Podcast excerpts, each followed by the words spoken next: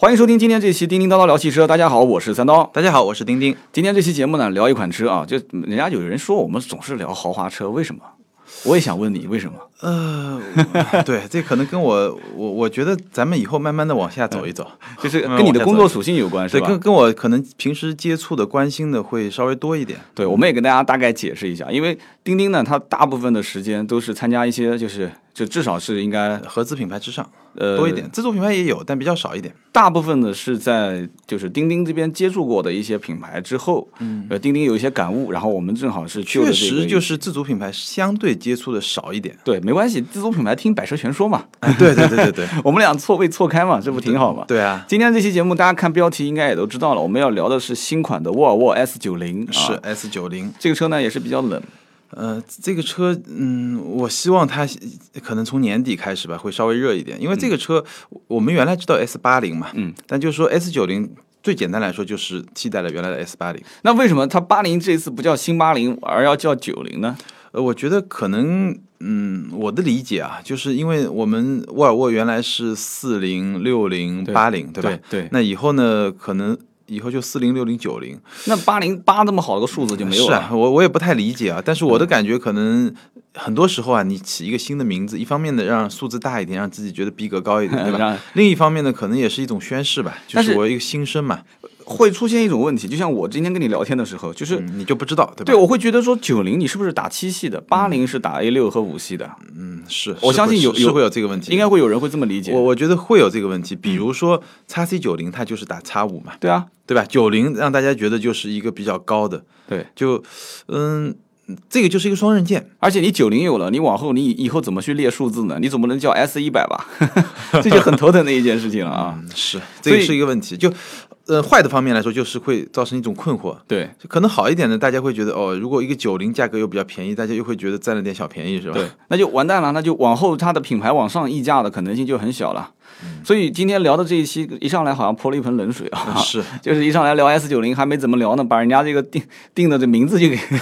就给说成这个样子。嗯但关键问题是我们私下在聊的时候说，这个车其实还是一辆好车嗯啊，还是不错的。你可以说说，就是对，我觉得观几点个方面吧。第一个呢，就是其实沃尔沃的，我首先我觉得沃尔沃大家一直知道安全嘛，对那可能后面又衍生出来，比如说相对比较健康，这对嗯一点我是特别认可。包括你说 BBA 吧，BBA 有些车其实我觉得进去还是有味道，嗯，但沃尔沃的车你基本上进去从四零开始，就整体的感觉还是不错的。就北欧式的风格。就就我觉得他在这方面，可能他把它作为自己的一个卖点嘛，对，开门是北京，进进车门是呃对，北欧是吧？对，就它的那种那那那方面，但但是 S 九零的好处在于，就是说从这一代开始，我觉得从 x C 九零刚开始，然后到 S 九零，S 九零开始呢，基本上它的设计我觉得是提升的很明显。嗯，哪一方面呢？首先，我我我觉得大家可以看照片嘛。嗯。首先，这个呃，沃尔沃现在的一个设计总监啊，但他他职位更高，叫设计副总裁。嗯。就那个人，大家大家可以网上去搜一下照片，那个人有点像汤姆克鲁斯。哦，这么帅，很帅，真的啊很帅。当然，内部有一个有一个八卦，就人家说，哎，你有没有人说你像汤姆·克鲁斯？然后，然后他就自己开玩笑，他说，哎，不是不对，应该是汤姆·克鲁斯比较像我，我这么这么嚣张啊？因为那看你怎么说了。因为从、从某种角度来说，那他确实年纪是比可能比汤姆·克鲁斯要大嘛，嗯，对吧？这所以个这么说也没错。但呃无论车如其人啊，啊、但无论如何呢，其实叉 C 九零这款车呢，我个人觉得是有点奇怪。嗯就你车头是比较好看，但是你总归觉得有那么一点点奇怪的地方。因为这款车其实不是他自己设计的，就嗯不完全是他设计的。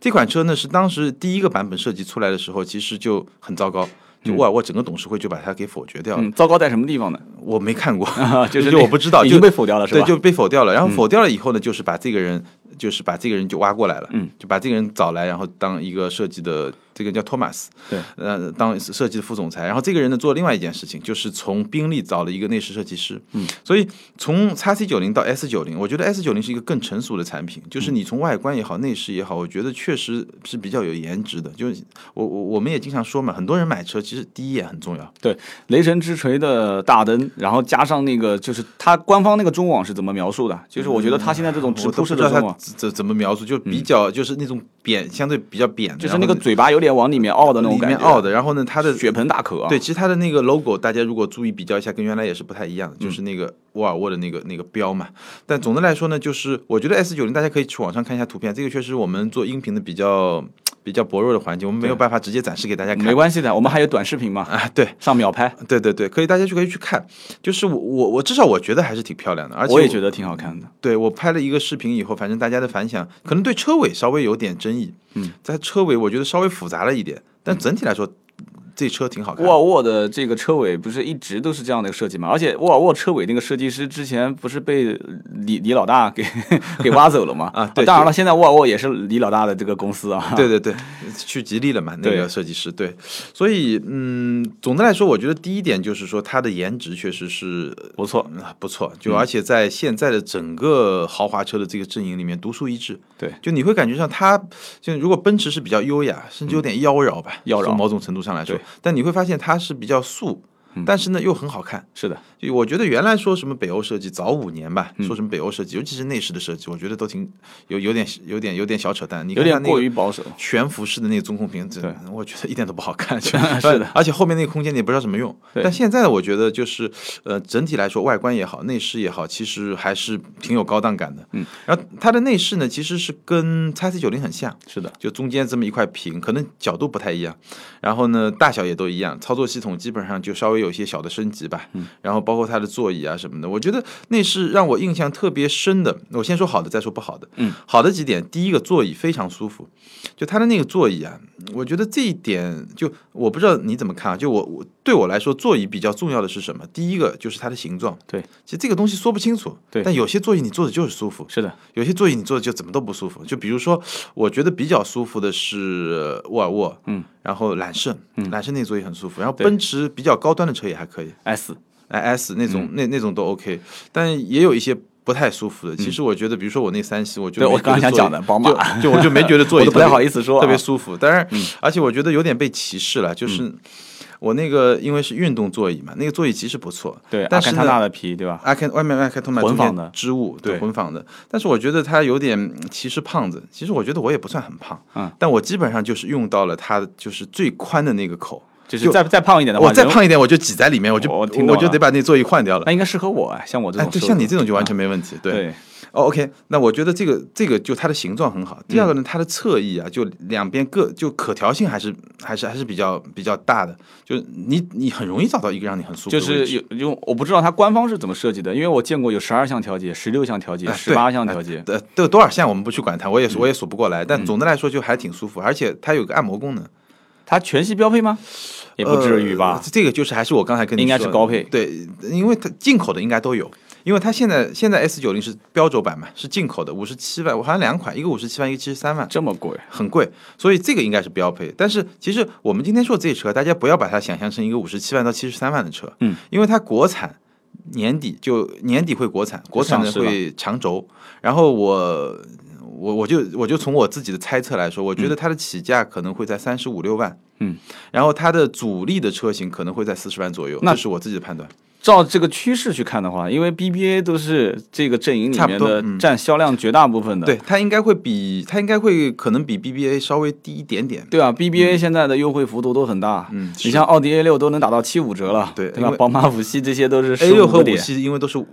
尾款嘛，就属于同一代的比较接近，马上换代的一个产品。对产品的竞争力跟它品牌其实有很大的有关很大系，关系对所以这个车子将来如果定三十五，再加上终端优惠，那岂不就三十以内直接就上了嘛？嗯，很有可能。对，三十以内要拿到可能比较盖一点， 就是但是比如说裸三车十五六万拿拿到，我觉得是比较比较正常的。，对，也能接受啊。其实我我我我能是接受，完全能接受。你对想现在一个三系这个级别的也经常会到这个价格啊，对我一直其实认为像 S 四零、S 六零这级别的车啊，嗯好多人什么人喜欢？就是呃，我不知道这个说法大家认不认同，就是像学校的老师啊，哦，还有一些设计师啊，嗯，就有一些偏这种文职类的，就是读一点书，其实是可能高学历人群，对，对高学历人群。高学历人就群不像我这种 啊，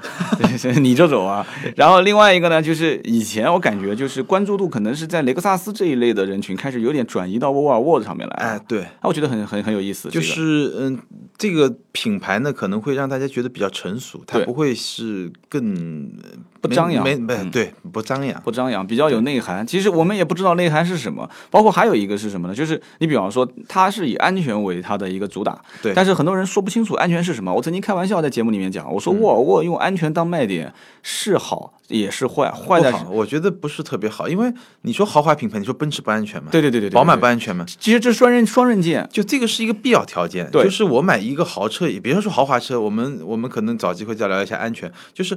呃不仅仅说是一个豪华车，而是一个所有的车，对哪怕你现在自主品牌也越来越强调安全了，就你安全没有办法成为你一加个分，项，它是一个必须的。对你做得好肯定是好，但是做得好不代表我就因为这一点我来买你的车，对，其实是所比较以难的。我当时开玩笑讲，我说其实沃尔沃如果厂家有钱，直接就在 4S 店里面每天没事就放两个车碰撞的这个现场测啊试吧。这个成本有点 高，对，S 哎四零撞 A 四，对嗯吧？S 六零跟什么车撞？然后，呃，然后这个 S 九零将来跟五系、跟 E 去撞一嗯撞，看看哪个更安全。但是这个概率也是极小的，这是极小的概率。所以这个安全性，我觉得其实沃尔沃应该再打一些其他的卖点。你像这样现比在较难一的点，对你像现在的这个自动驾驶，是对吧？我觉辅得助驾驶，呃，它这个车为什么好好好在什么地方？它至少已经找到第二个卖点，嗯就是它的外观、内饰这些东西。外观内饰，我觉得可以称为第二。然后我顺便说一下这个内饰，我觉得不太好的地方，嗯，有俩。一第一个呢，就是你你就我觉得它设计的这种人性化，比如说在整个我，比如说我在驾驶席上，其实我是找不到一个特别好能把我的手机放在上面的一个地方。嗯 这是跑车的设计啊，嗯 对， 就就嗯跑车都是找不到放手机的地方。对，这个第一个，第二个呢，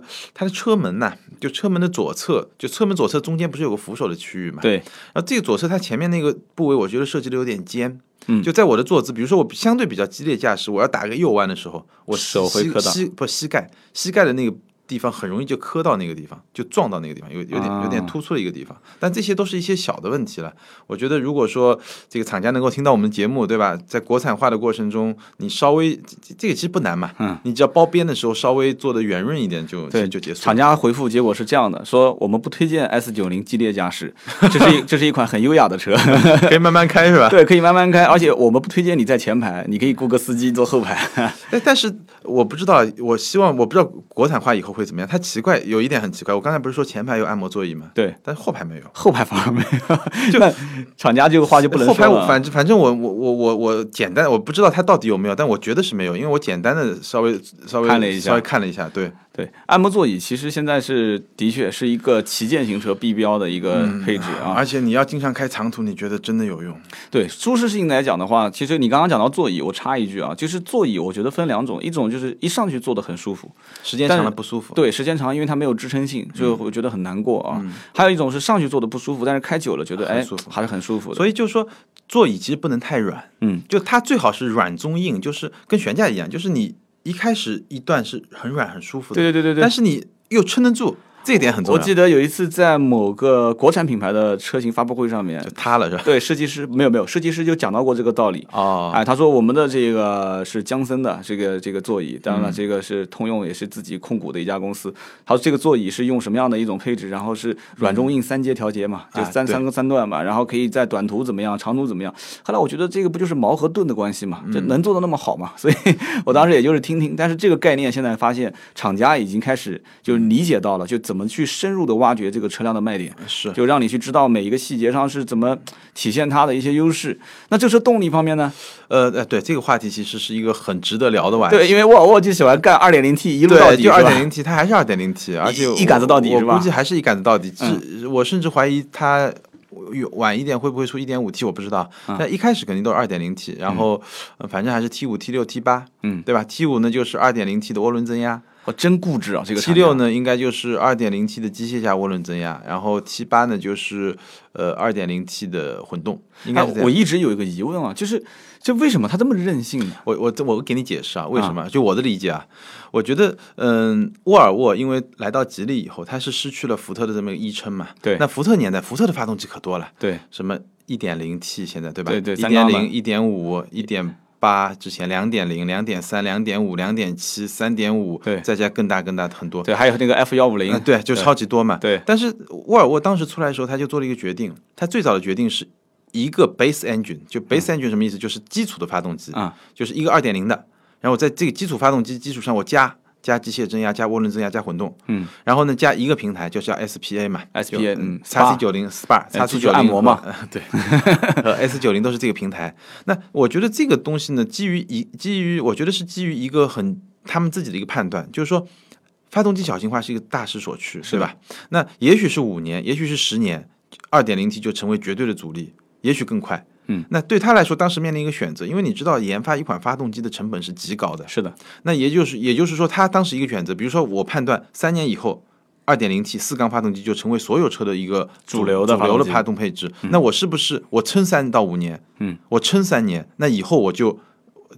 跟上主流了。对，而且我走的比较前，那是的至少我把那一大笔钱就省下来。是的我可以专注于把这款发动机做得更好。嗯，我觉得这个时候是一个判断，你说对也好，不对也好，我们现今天我觉得还很难说。我觉得还真有可能，真有可能，真的有可能。因为对沃尔沃不是 BBA，嗯没那么多钱，对对吧？我因为研发是要有成本的嘛，那他一算，OK，我可能做一个六缸，可能我今天。可能这个车能卖得好一点，但是我投入这些研发成本，从利润的角度我不一定核算，而且这个不是未来，就未来可能这个东西可能也就是十年以后六缸也就越来越少了。那我为什么要去研发那个东西呢？对，六缸，而且将来三缸也肯定不是主力。六缸的话，陆陆续续又变成四缸，那对我不如就干到四缸，对干到干到底是吧？可能我在这个三四年我会有一定的劣势，但是我省了一大笔钱。更重要的是，我把那些资源全部用来研发这款发动机，以后我在四缸上也许能够就在这一款发动机上，我可以去跟那些真正的一线的 BBA 啊这些品牌做竞争。其实你还别说啊、2二点零 T 的发动机，就我曾经做过一期节目，叫做《百万级别 SUV 开始用二点零啊二二点零 T 四四缸，嗯缸，对我说这个大家是什么样的一个看法啊？嗯其中就举到例子就是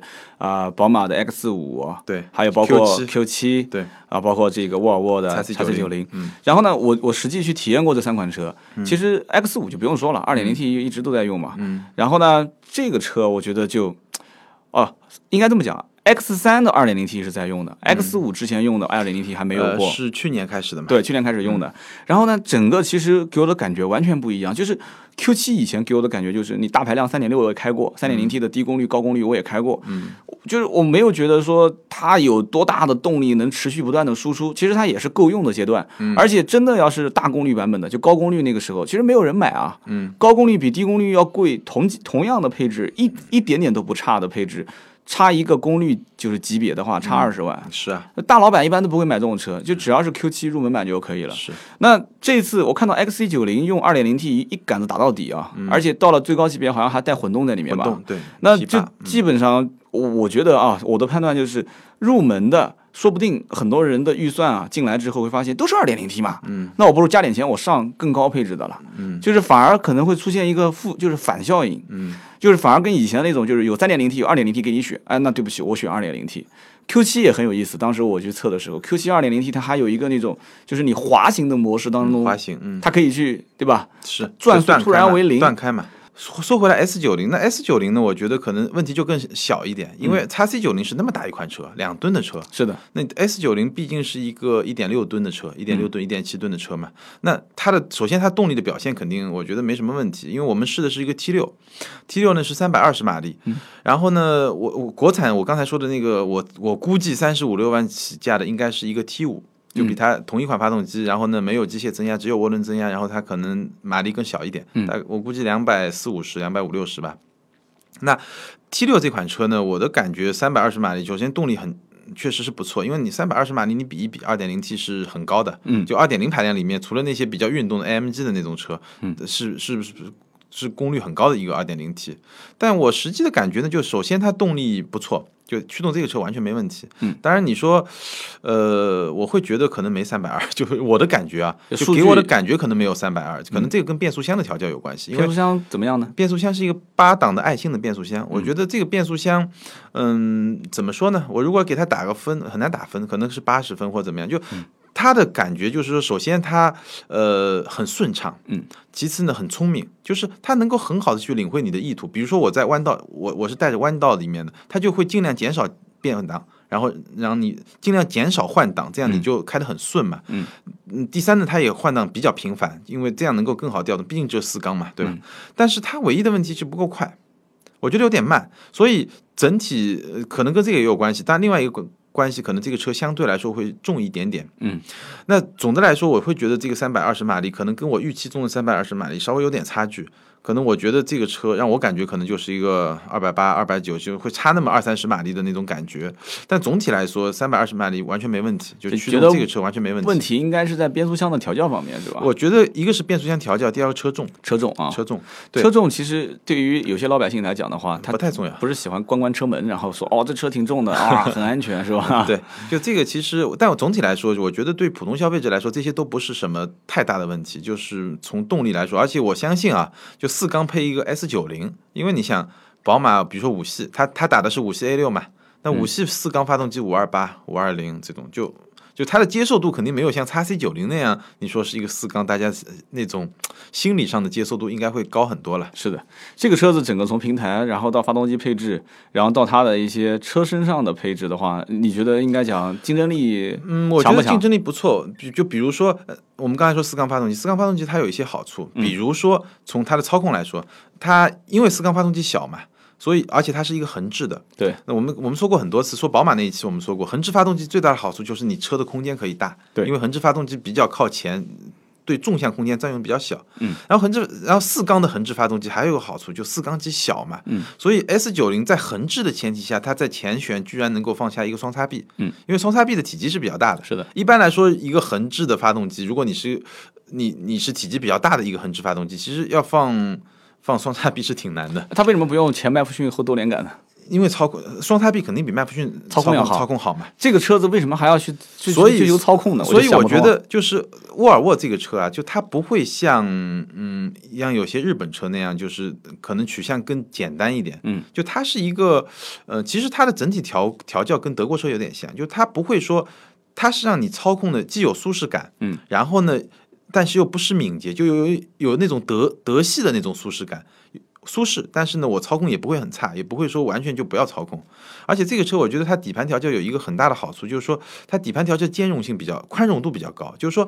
我在运动模式的时候，我其实是可以比较运动的，嗯。但是我如果是相对追求舒适一点，尤其是后排，因为它后排是空气悬架，然后它四个轮子都是可变阻尼的一个减震器，嗯所以它你要它舒适的时候，它也挺舒适；你要它敏捷的时候呢，它也不会让你觉得很拖泥带水。我觉得这个是就是小排量发动机或者说小说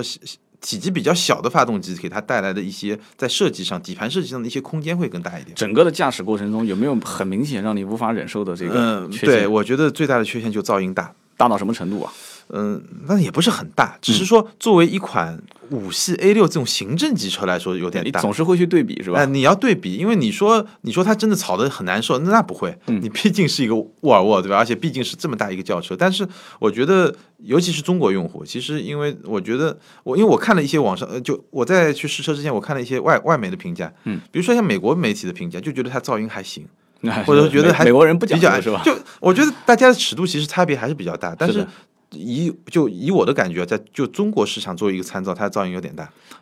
那它噪音主要来自于什么地方呢？轮胎、呃，噪音我觉得几块，第一个风噪。风噪，然后呢，发动机也有些噪音，因为毕竟是四缸嘛，嗯你速度，我我我觉得噪音大，主要是出现在一百二十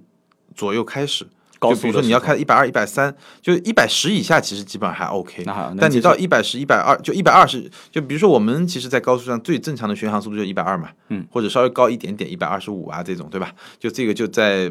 就在速度极限的这个这个时候，其实噪音有点大。嗯然后我觉得胎噪倒是不太好说，因为我们在西班牙试的时候，我觉得那个跟路面有点关系。嗯，就那个路面，大部分路面胎噪都比较大，但也有一小段路面，就它铺装的比较好的时候，胎噪就不是很大。对我觉得这个跟路面有关系。你说的有道理，我就经常会遇到这样的情况，就是在两个不同的省份之间开，车辆的噪音反馈会差别比差别非常非常大大，对对硬对路还有包括沥青路面，然后和高速公路很多是区别都很大。区别很大。那这车有没有什么其他的一些高智能性的一些嗯，操作？对，我们可以聊聊那个自动驾驶，因为对我们说自动驾驶其实呃可说的最多的是特斯拉，对说的第二多的就是沃尔沃。沃尔沃的 XC 九零嘛，有一对期我们聊过。嗯 XC 九零，然后我觉得这一次的它的这个自动驾驶其实比 XC 九零是有一个很明显的提升。那 XC 九零我们说的自动驾驶是在城市路况下，好像是五十公里吧，我印象对，中就堵车的时候嘛但。是我觉得那个就扯淡，因为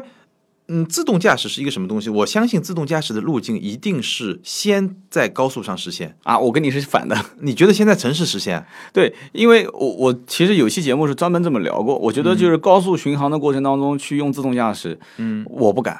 就我我只敢在封闭道路里面啊用这种巡航的形式，我我敢。哦，我我们我们可能角度不太一样。嗯就是我我继续讲一句啊，就是反而是这种低速的拥堵的路段，我特别希望有一个人能帮我开，就是因为它也不复杂嘛，就是你就是跟着走就行了，然后前面车停我刹车，对吧？前面车走我啊跟，那你会很支持沃尔沃的这种逻辑？对对对我我我对对嗯给你解释一下，它的逻辑是怎么样？就是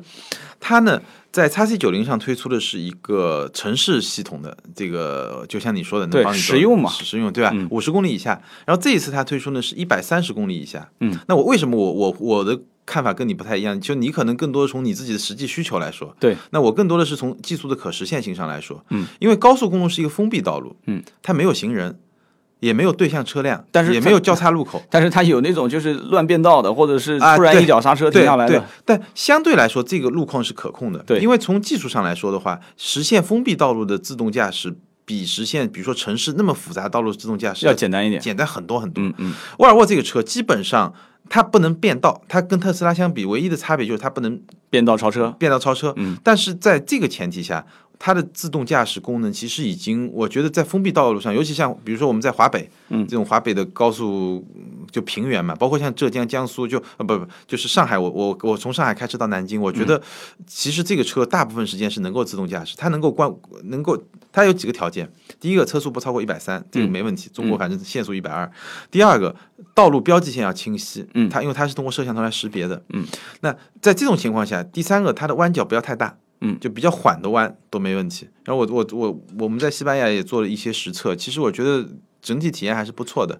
第四个不能有一辆白颜色的卡车拐弯。 对，不能有像白颜色 的对卡你车拐弯。那特斯拉也很智能，但是人家最后不说了嘛？当时官方那个老大说的是白颜色的这个卡车，它是判断成了路路标。跟呃天天空的颜色比较接近，是吧？对，然后这测评人有的讲说是跟天空颜色接近，以为是一朵白云。那你这个解释其实我觉得有点我牵嗯我强、啊觉得，然后但是它有一点，就比如说它现在的设计是你的十五秒，什么意思呢？就是说你是它要求你手是放在上面的，嗯，那如果你有十五秒不在上面呢，它会先警告你，嗯，它会感应你的扭矩嘛，因为你手放在上面，这跟多九多少零有一样的啊嘛，哎，对。然后如果说警告还没用，它就退出了。就是你要还自己对，开。所以我觉得这个其实倒也不是技术上的问题，只是说以防万一嘛。对，。就是它有这么一个东西说明还是没有信心，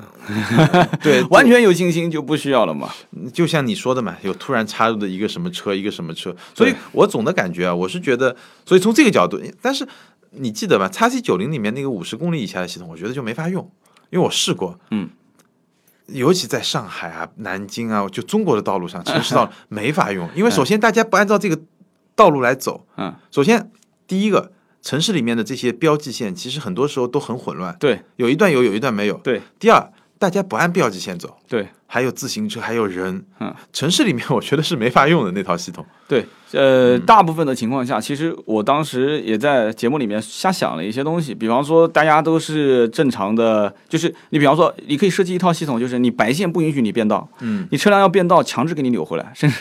你懂我的意思哦这吧？个很难了。然后完了之后，到了红灯的路口，它会自自动帮你刹停，它是跟系统联网的。嗯然后同时，比方说四五个路口突然并线，要并成一条线，那对不起，那它嗯轮会流对轮流，它会自动给你派个单， 然后我我觉得以就等到真正的全自动驾驶或者无人驾驶实现说，这些就是都会比较容易很简地实单现。但是很你容易只要有人为去操作的话，就很困难，是吧？对，其实这一块，比如说我看到一些介绍，比如说奔驰的新 E，嗯奔驰新 E 推出一个功能，就是说我不需要识别路路上的标记线，嗯，如果城市里面有车流，就比较明晰的分几个车流在走，它也能跟对。我觉得大家在这方面其实都在往前做，是的而且很多时候，尤其特斯拉那个事儿一出以后啊，对很多时候大家是比较保守，对，都都出来声明了嘛，对都奔驰、宝马、都保守奥迪都出来声明了。告诉你是辅助的，对吧？对，这是辅助驾驶。其实以前我觉得它是过度宣传了，有一点，对吧？嗯我一觉直得提的是无对人驾驶其实过度宣传的特斯拉可能会有一点点，多一点。然后沃尔沃可能会有一点点，但沃尔沃还相对比较谨慎。你像奔驰、宝马，其实他们这方面的技术也不是很差，对，但但他他不不说，对他不敢说，就他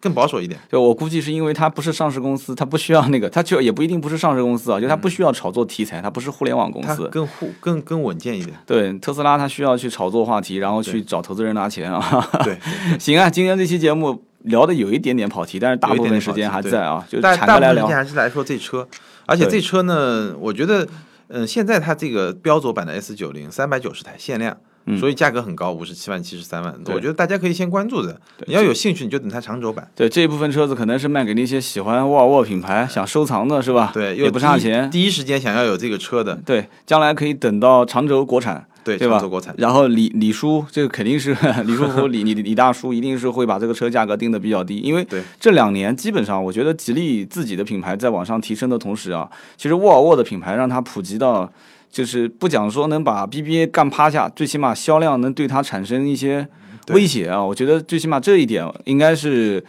应我觉得应该是吉利把它给收回来的一个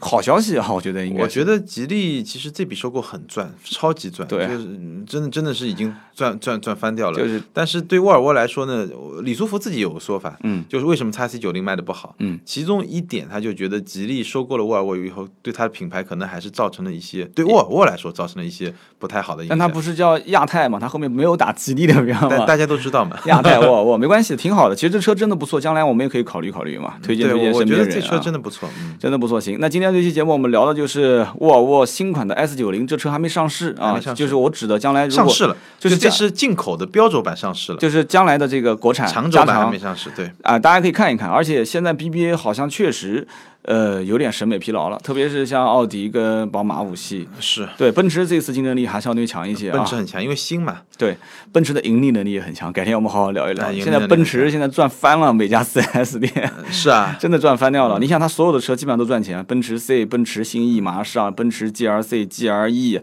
全 E，都赚钱。AMG 以前都亏钱，现在 AMG 都赚钱了。哦我对，奔驰最近，我我最近看这一个一款 GLC，我觉得也也挺出乎我意料，挺好的。好，那我们今天这期节目就聊这么多。我们聊的是沃尔沃的 S 九零啊， S90 希望大家喜欢。更多的可以上我们的微博互动，钉钉的微博是名车志钉钉，对我的是百车全说三刀，然后另外我我还偶尔做做直播啊，不是偶尔吧？你不是每天都做吗？对，不敢说每天，但是基本上大多数时间嗯会挤个一个小时在晚上啊出来聊聊天。我也打个宣传啊，嗯斗没鱼问题直播间啊，在斗鱼五零五二四七。好，今天这期节目就到这里，我们下期接着聊，再见。拜拜。